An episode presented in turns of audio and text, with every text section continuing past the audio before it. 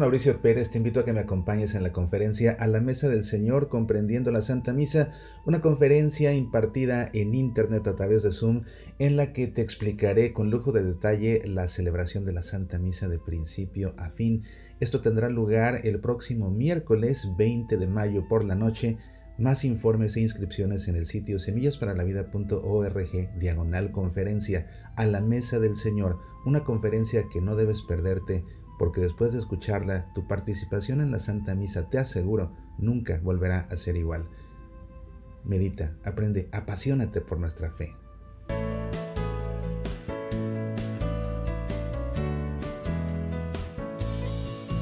Es tiempo de hacer nuestro ejercicio semanal estudiando las preguntas y respuestas del Yucat, el Catecismo Joven de la Iglesia Católica.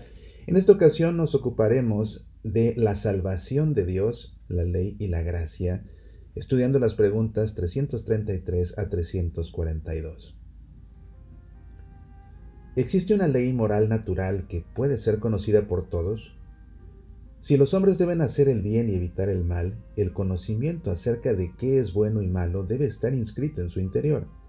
De hecho, existe una ley moral en cierto modo natural al hombre, que en principio puede ser conocida por todo hombre por medio de su razón.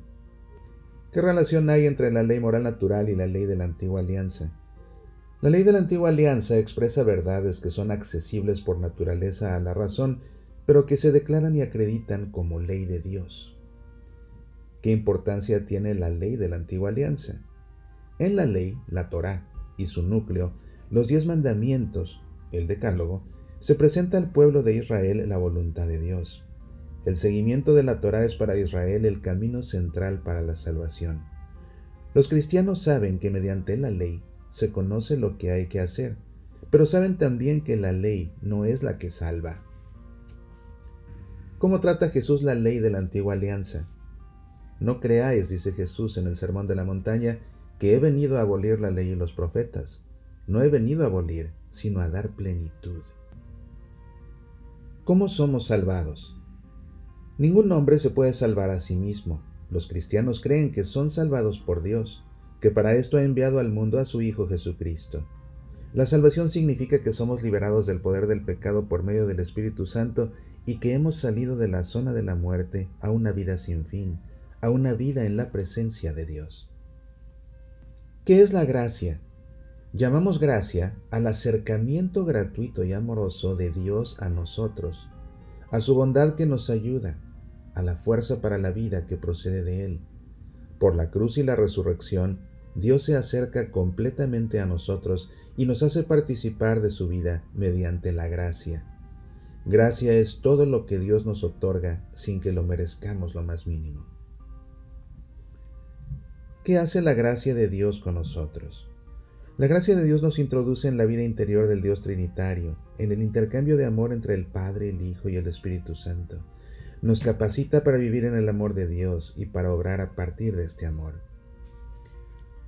¿Cómo se relaciona la gracia de Dios con nuestra libertad? La gracia de Dios sale al encuentro del hombre en libertad y lo busca y lo impulsa en toda su libertad. La gracia no se impone por la fuerza. El amor de Dios quiere el asentimiento libre del hombre. ¿Se puede ganar el cielo mediante las buenas obras?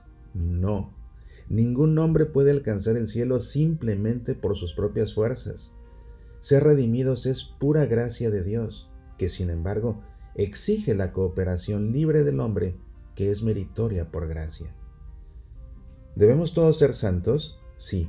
El sentido de nuestra vida es unirnos a Dios en el amor, corresponder totalmente a los deseos de Dios.